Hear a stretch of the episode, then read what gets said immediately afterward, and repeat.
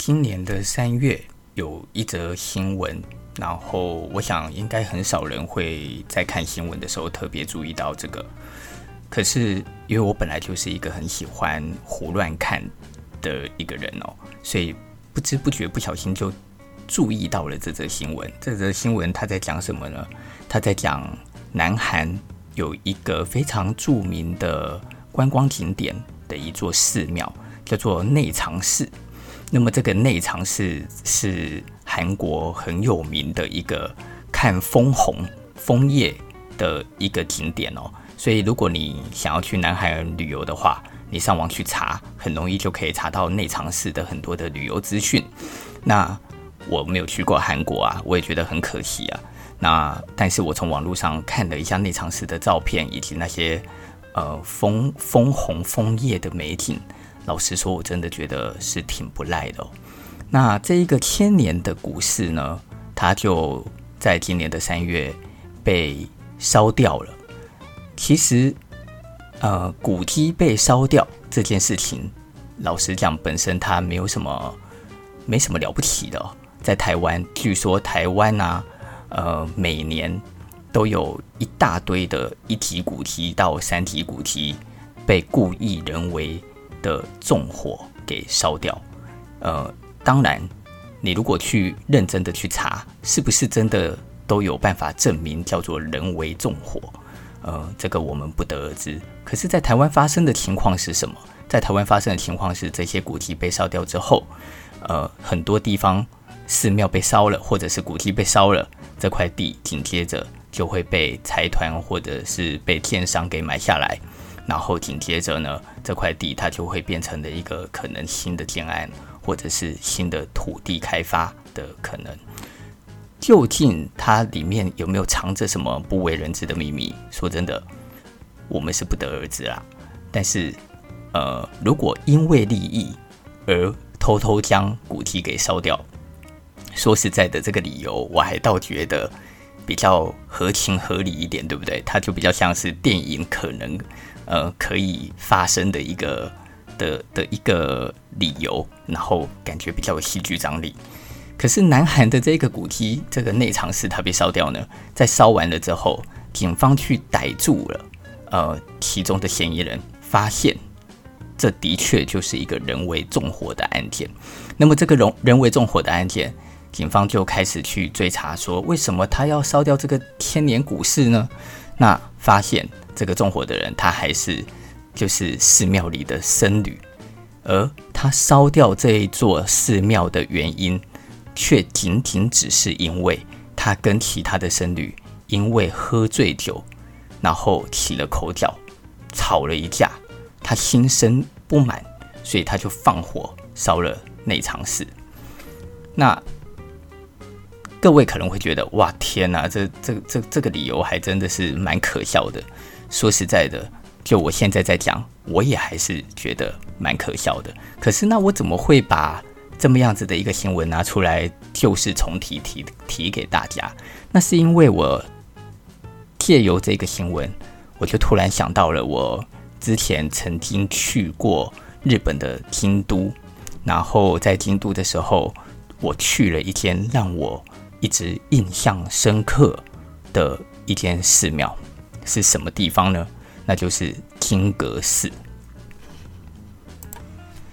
你现在收听的是《废话有没有很多》，我是阿年。好，那为什么我会特别把京都的金阁寺提出来呢？首先，第一点是因为在如果你有去过京都旅游的话，那么你可能就会发现，在京都旅游的绝大部分，其实你可以游玩的地方。可能有百分之六七十以上都是寺庙，对不对？京都千年古城嘛，它什么没有？寺庙最多了。那你在京都去旅游，所有的寺庙的过程里，金阁寺却恰恰是一个呃很容易让人在心里头印象深刻的一个地的一个旅游景点。为什么呢？如果你去过金阁寺的话，你就会知道，金阁寺它所处在的一个地方，它是在山里，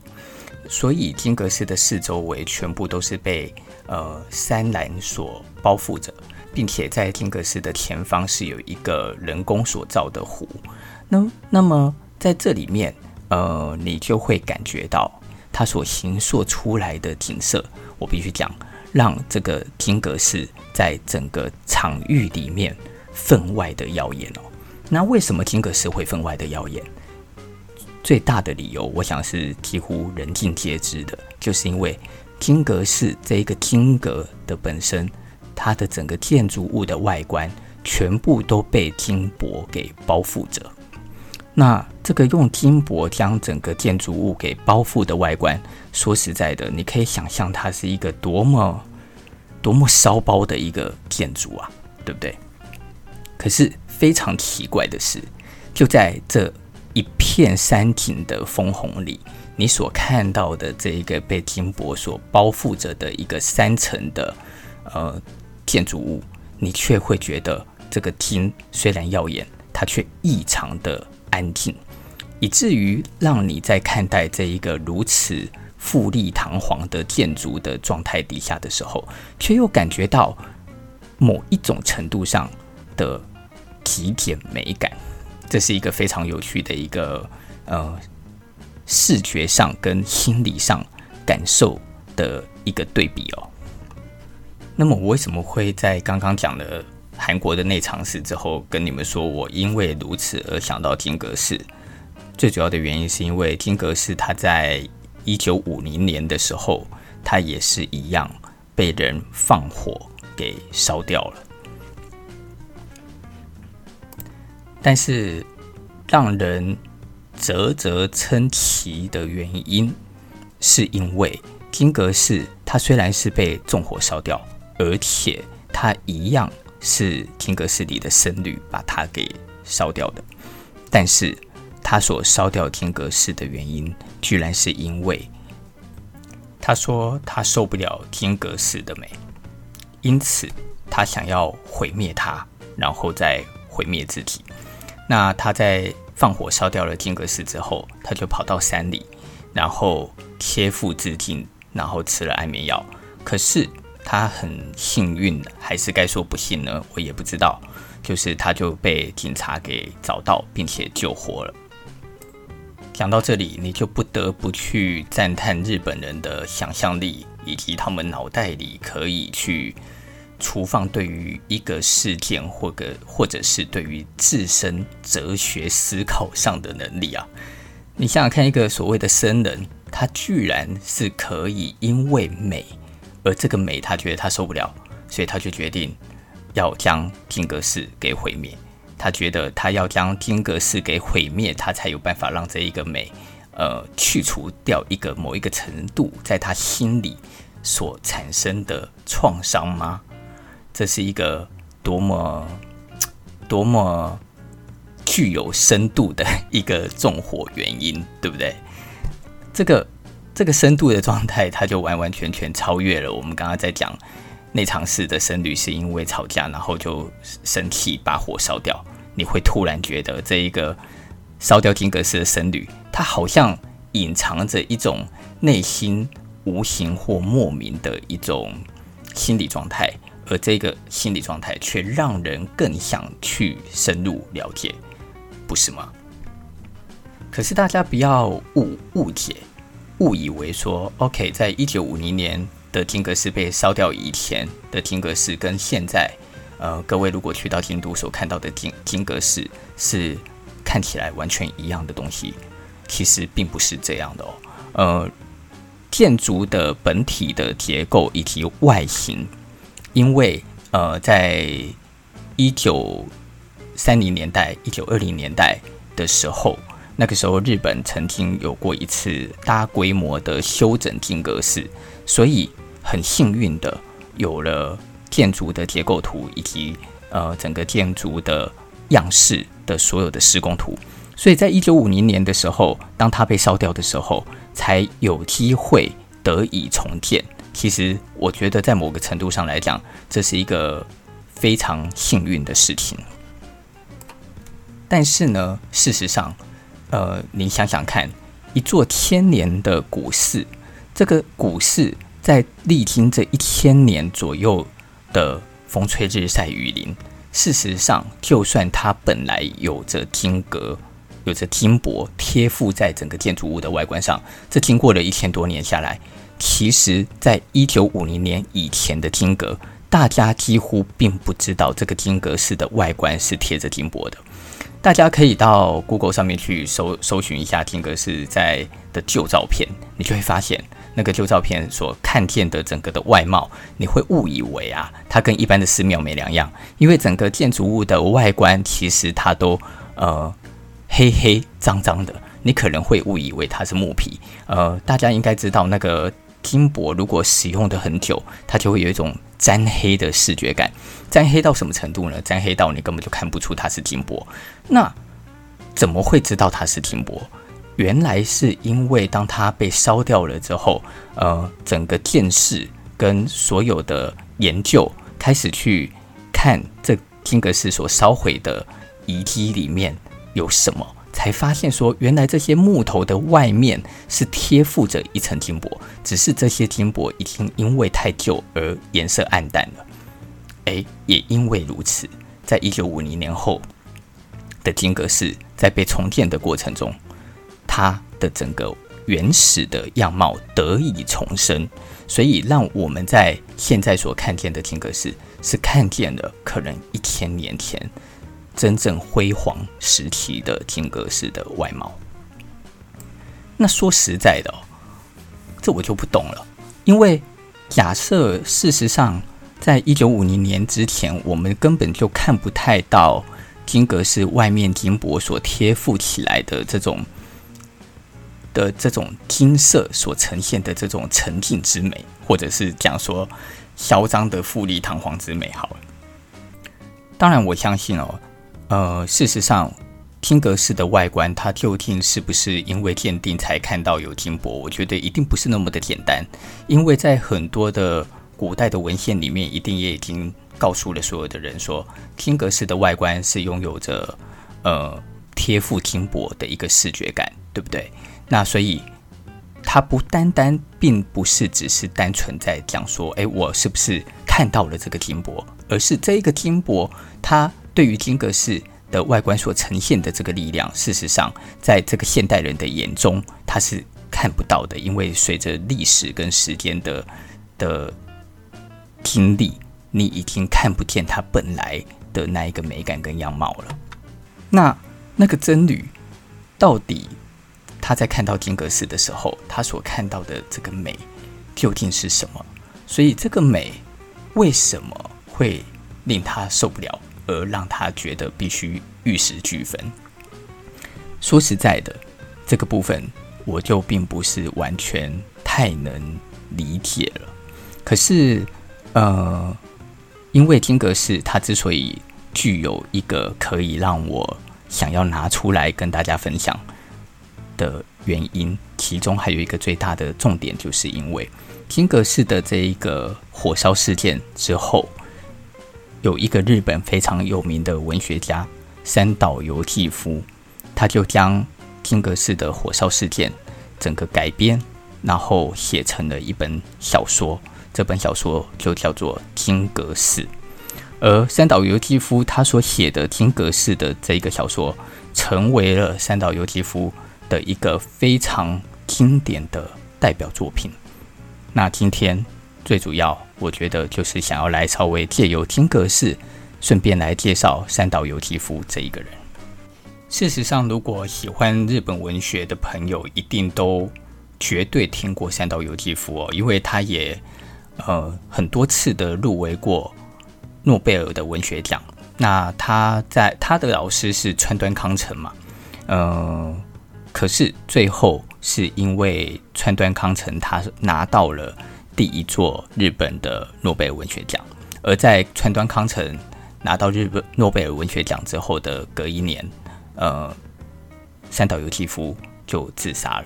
那三岛由纪夫跟川端康成之间，他们几乎就是等于师生的关系。如果各位有兴趣，呃，去诚品，你还找得到。川端康成跟三岛由纪夫他们之间的一本书叫做《往复书简》，就是他们两个人之间所来往所写的信。的这个信件。那在这个信件里，你会看到很多都是比较多，都是由三岛由纪夫他所写信给川端康成，跟他讲述很多他在看待文章或评论文章的很多的想法跟看法。而川端康成的回应跟回复是呃比较简短的，然后你可以在这里面当中看见他们一个师徒的往来之间的一个关系哦。那么为什么会特别是拿金阁寺来介绍三岛由纪夫？其实这最主要是因为你可以从借由金阁寺，很明显的在这里面仿佛看到了一个属于三岛由纪夫他所呈现的属于他自己的一个影子。为什么会这么说呢？如果对呃。有兴趣去读三岛由纪夫的文章的人，你就会发现，三岛由纪夫的文章有着一个很独特的特质，也就是他所写的文字常常非常的精简。可是呢，他在这个很精简的文字里，却常常用很短的句子，在表达一些内心很强大或者是很复杂的哲学的思考。那他有另外一个特质，就是他可以用很简短的文字，却把一个可能别的作家需要写一两段的文字，很精简的表达出很清楚的语义。所以，呃，他在文坛上面，有人就说他是日本的海明威，呃，他一样拥着拥有着一种很阳刚的氛围，而在这个很阳刚的氛围里面，呃。他却可以用很简短的文字，简言易赅的去将所有他在文学上所想表达的文字的作品给清楚的呈现出来，并且还能够富有深刻、精深涵养的哲学思考。三岛由纪夫曾经在访问里面讲过，说他为了写出《金阁寺》这样子的一篇文章，那这一篇小说，所以他很认真的去研究。就是金阁寺火烧事件，这里面从头到尾的很多的细节，他甚至于跑到了纵火者的故乡，然后去了解、去访问他的朋友，或者是去警察局翻阅资料，然后来理解这个纵火者他的整个的心理状态，以及他为什么会这么做的种种原因，还去访谈或或者去理解所有跟他家人相关的所有的资讯哦，你就可以知道他是一个对于呃。做写要为了要写这个小说，他花了多大的精神跟心力去理解，呃，整个故事的来龙去脉以及真实人物的性格状态。而在这个金阁寺的故事里面，三岛由纪夫他运用了他自己所收集到的资料以及他的想象力，他来塑造了一个很清晰的主人翁。这个主人，这个主角就叫做沟口，而这个沟口。他天生是一个患有口疾的人，所以他从小就因为这一个口疾而产生了一个强大的自卑，并且他并不仅仅只是口疾而已，他还是一个外貌长得很丑的一个人，所以他的外形再加上他的口疾，让他呈现了一个很难与人交流的一个状态。呃，非常多的人光是看到他的外形就已经不太愿意跟他交朋友了，更何况要跟他讲话的时候，他又因为口疾的关系，所以他没有办法很清楚表达自己的语意，以至于更多人对他产生排斥。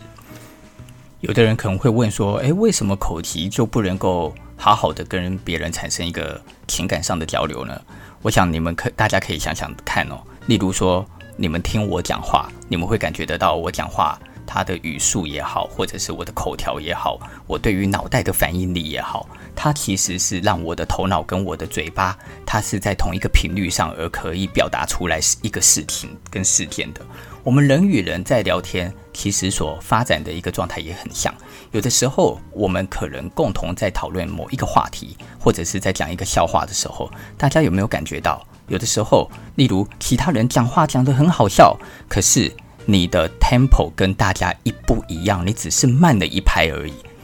突然之间，你讲的话大家就听不懂，也觉得不好笑了。因为时间的流淌以及大家的情绪是会随着很短暂的时间而马上转移跟改变的。因此，你讲话的语速如果是没有办法与其他人站在同一个语速上面的时候，其实你就很容易跟别人没有办法在情感上产生一个重叠性。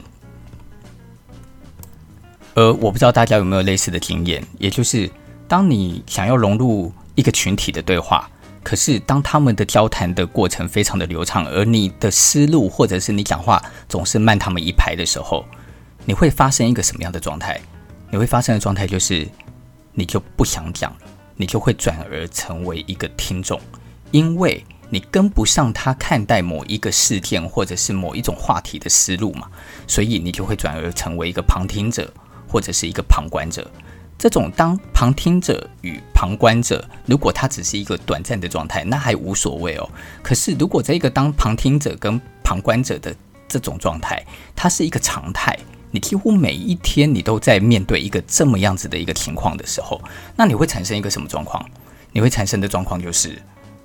你就会与大家之间产生一种距离，你很难再融入这个社会，你也很难融入这个世界。你会觉得你跟这个世界当中仿佛之间就是隔了一层玻璃，你看得见，可是却无法连接。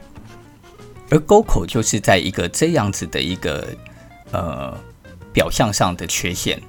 然后再加上他心理上的自卑，而连接出来的这么样的一个人物。呃，他的家庭是一个父亲，也是做僧侣的，因此他在在那个时代里，你的家庭里做什么，很容易就产生一个传承。可是他的家其实并不是一个非常富有的家庭，所以呢。他的家庭的父母就一直都希望并且期待他可以成为金阁寺的住持，也因为这样，他的父亲就去拜托金阁寺收留他，让他可以在金阁寺里面成为金阁寺里面的僧侣。而因为从小到大，他都一直听着他的父亲，他的父亲在年轻的时候也曾经去金阁寺当。当过僧侣，所以他从小到大都不停地在听父亲告诉他金阁寺有多棒，金阁寺有多美，所以这一个事情的印象就成为了他烙印在心里当中挥之不去的一个印象或者是影像哦。那这件事情在整个故事的结构里，其实是一个非常重要的一个关键，也就是他对于金阁寺的美，他曾形塑出了一个他看待世间美丽。事物的一个定义，这个定义就是他会开始去思考说，金阁的存在，它是它的美，仿佛就是是一个永垂不朽的。而人的躯体是不是一个永垂不朽的状态呢？不是，因为人会死亡，人会死掉，对不对？但是这个人会死掉的这件事情。在沟口的眼中，他又换了另外一个立场或另外一个角度去诠释它。从他的角度里，他又开始觉得说不，因为人虽然会死掉，可是人他是可以传宗接代的。当我们传宗接代了之后，我们身上的基因，我们身上的 DNA 就会传到我们的下一代去。因此，永垂不朽的是什么呢？也许我们的肉体消失了，可是我们的精神以及我们的想法，它是可以借由传宗接代。生活是传承而不停地遗留下去。这个时候，他又觉得，诶，金阁寺，你不过就是一把火就可以被烧掉的东西。可是我的意志跟精神却可以借由这个人类的生殖以及人类的传宗接代，不停地延续下去。这个部分呢，他就形说出了在金阁寺这本书里面，呃，对于美的一个哲学上，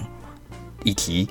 呃，腐朽或或者是永存的这个概念里面的一个思想上的一个思辨，呃，大家在看这本书的时候，会很明显的看得到，就是这本书一直都是借由沟口这个主人翁他的口中去自述来讲出整本小说的内容的，所以在这里面有非常多关于这种思想上、哲学上的思辨，都是他借由他的口。去表达出来的，而你就会很真实的在小说里面看见他所看待事物的一个想象，或者是他的思考，你就会发现，哎，这个这个人他的想象跟思考有的时候蛮扭曲的。可是，在故事里面呢，他有两个朋友，这两个朋友其实是引导着他在这个故事里面去转换过程当中的一个很重要的的一个中介值。其中的一个朋友叫做贺川，贺川是一个什么样的人呢？他是一个总是穿着白衬衫，然后的一个少年。呃，但是他们其实都是金阁寺里的僧侣哦。他很喜欢穿白衣服这样子。那从从沟口的角度再看贺川，他总觉得贺川就是是一个性格阳光的人。那贺川理解沟口吗？贺川事实上他并不真的理解沟口，可是贺川是一个呃带有正正向感，然后还算善良正面的一个人。所以常常沟口在跟他沟通的时候，他讲出来的话其实还不够清楚，但是贺川就会自己替他解读完沟口所讲的话，而。沟口是不是认同贺川所帮他解读的内容呢？未必，他会觉得，诶，原来你讲出来的话跟我所讲的不一样。可是你把我所讲的话给呃塑造的变成了一个更美好的话语，让身边所有的人都更能接受我所想表达的事情。所以突然之间，沟口觉得这样也蛮好的。那我不一定一定要让我心中的。真实的想法一定要被知道，所以顿时之间，贺川就成了一个他的与世界沟通的媒介。而他的另外一个朋友叫做柏木哦，而柏木这一个人是一个脚有问题的人，就是他走路的时候，你就已经知道他这个人的身体跟跟沟口一样是有一个缺陷的。可是柏木这一个人，他就是是一个非常性格扭曲、很阴暗、很糟糕的一个。性格的人，他会利用他的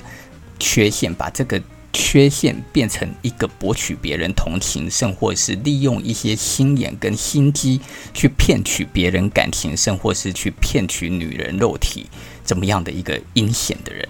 而这么样的两个人的存在，也因为贺川后来的死亡，而让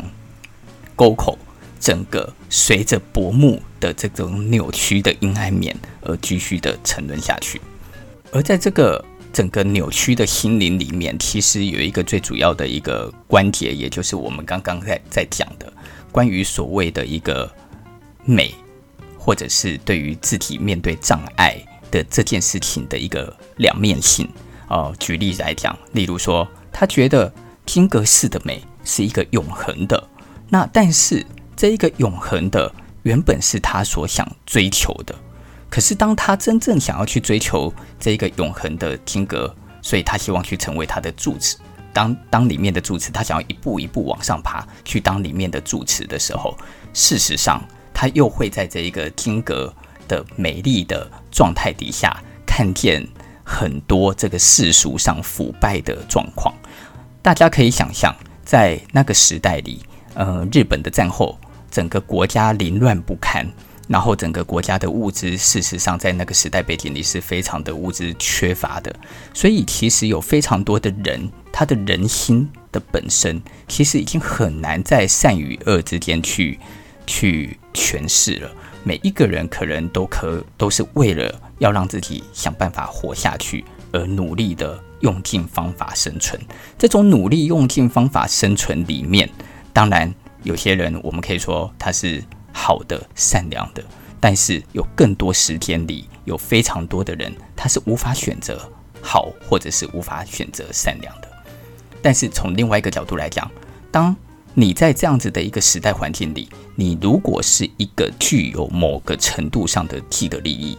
的一个情况底下，那你又是否真的就会成为那个善良的人呢？甚或是也许根本不会。当你在这样子的一个情况底下，你具有某个程度上的既得利益，例如在金阁寺里的那些里面的住持，或者是里面的那些老的和尚们，他们因为借由明天的供养，这些供养让他们具有有钱嘛，有钱可以生活，所以他们的生活。在某个程度上，他等于放弃了对于人生的一个所谓修行跟修炼的精神与欲望。他们反过来做了更多，例如去山下嫖妓呀，或者是呃大大喝酒、大吃肉啊，做着很多令人感受到不堪的事情。而这些事情，他又恰恰又跟沟口在看待金阁寺的美，他在看看见这个世俗的关系，以及看见这个金阁所带给他的庄严，以及真他心中的真正的美丽的这里面，其实是拥有很强烈的二元上的对立性。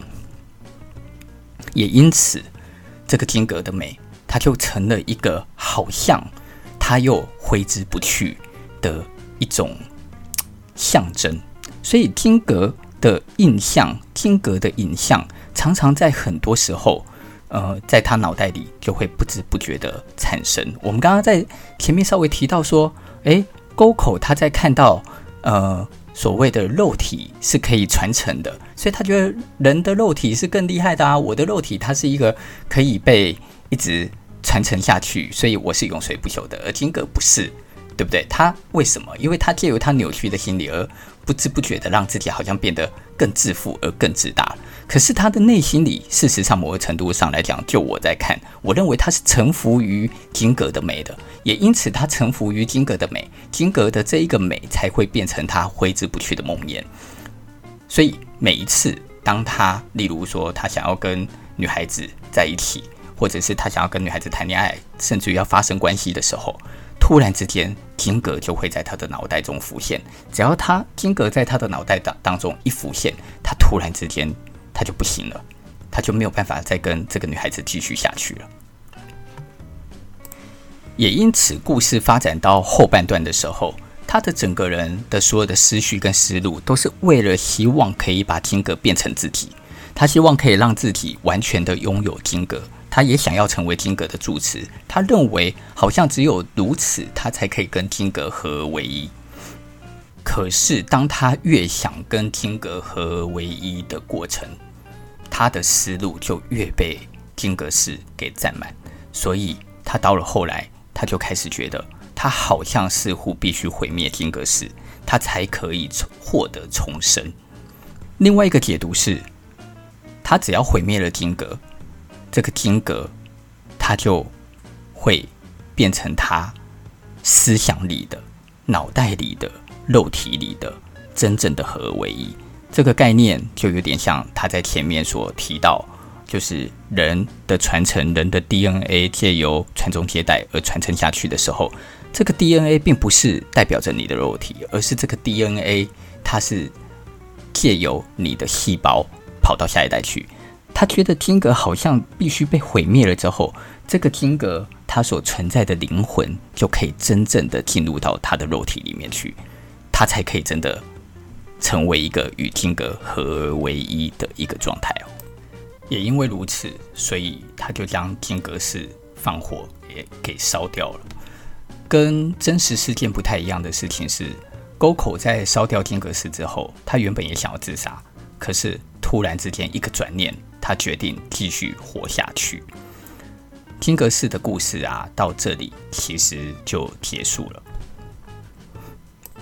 那么，为什么我会说，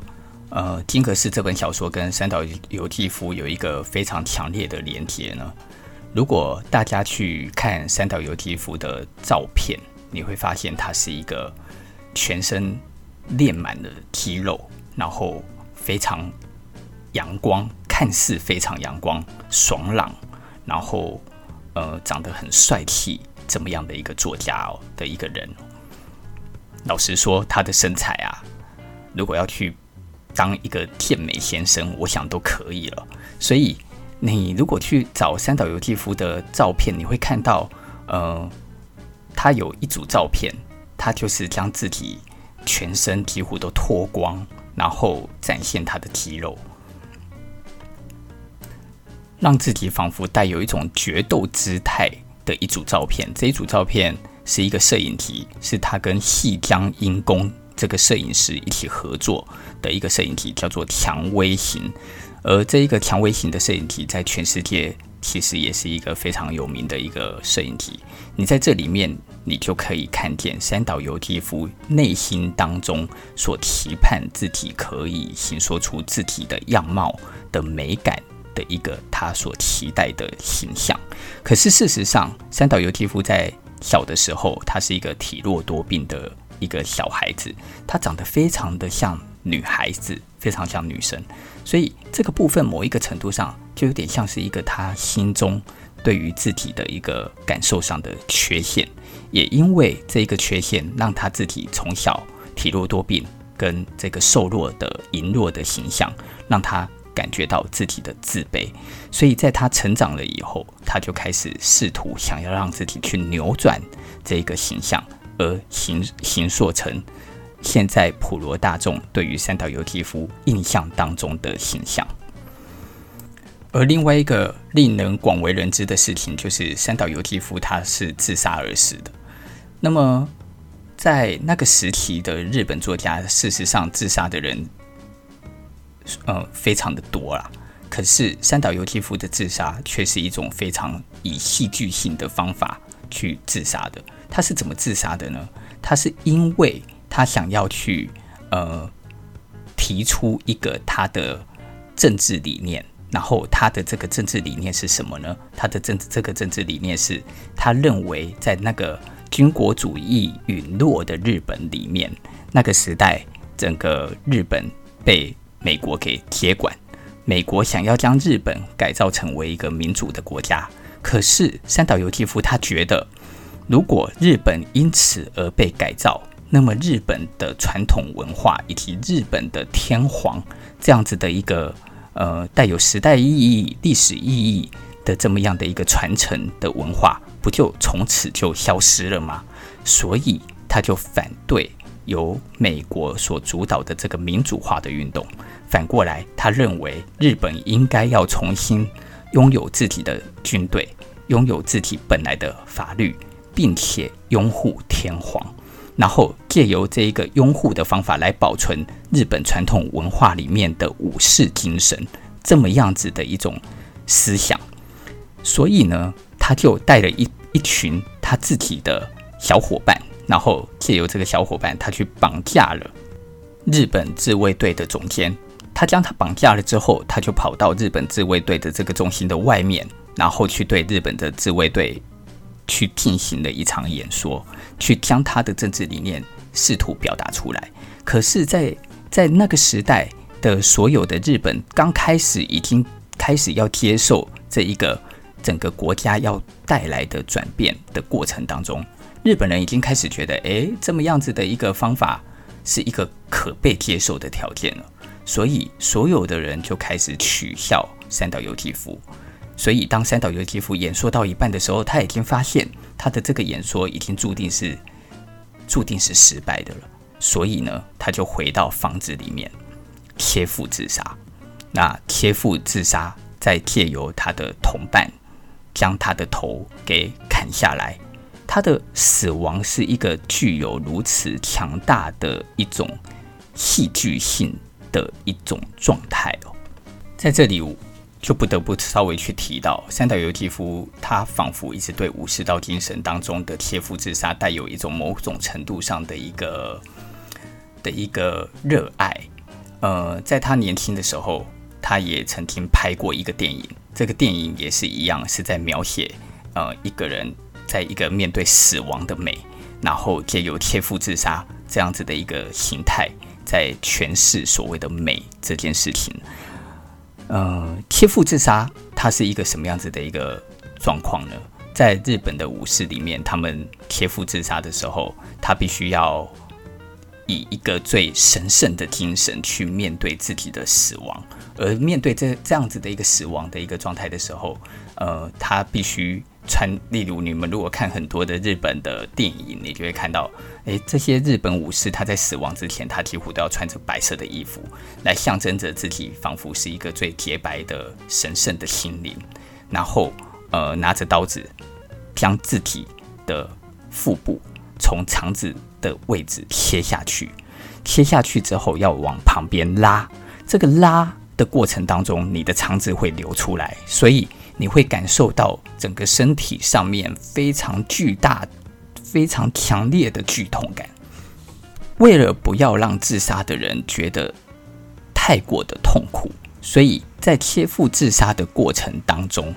就会有另外一个人手持着武士刀，在他最剧痛的时候，将他的头给斩断、切下来，来让他解脱，不要那么的痛苦。这个过程叫做借错。而三岛由纪夫在他的呃一生当中，不管是在小说里面也好，甚或是我们刚刚讲的摄影集也好，甚或是他自己所拍的电影里面自杀的这个过程也好，你会发现三岛由纪夫他似乎。他将他将这个死亡看成了一种，呃，很美丽的、很一种无法被超越的一种美的一种形式哦。而这个形式，它就深深的烙印了在他的脑海当中。所以他在最后面对自己的生命，会选择这种切腹自杀的这种美，他自己所看待美的形式，来面对自己的生命的最后。我觉得也不会太令人意外。在一九七零年，三岛由纪夫决定赴死，呃，去做这件事情的前一两天，他才刚完成了他自己最伟大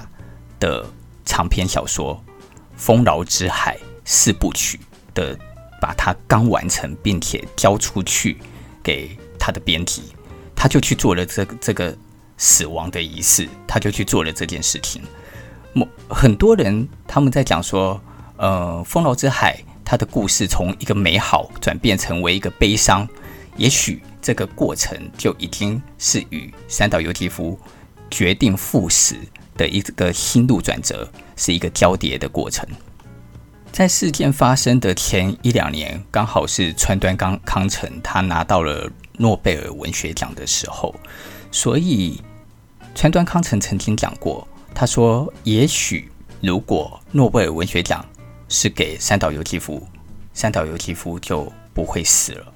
当然，事实上是不是会如此，其实我们并不知道。可是。”你可以借由这整个他的生命历程，以及他在看待一个美的事物，再来看待他面对死亡怎么样的一个看法。你可以知道，他对于一个自我意志跟自我意识的判读上面，他是有一个非常强烈的自我观点的。而而这个自我观点已经融入进去到了他心中，觉得的一个不可被侵犯的一种角落。这一个不可被侵犯的角落，让他已经。产生的一个意识上的决定，这种意识上的决定让他觉得，我必须借由这么样的一个过程，我才可以去证明或完成我自己面对生命上面的美。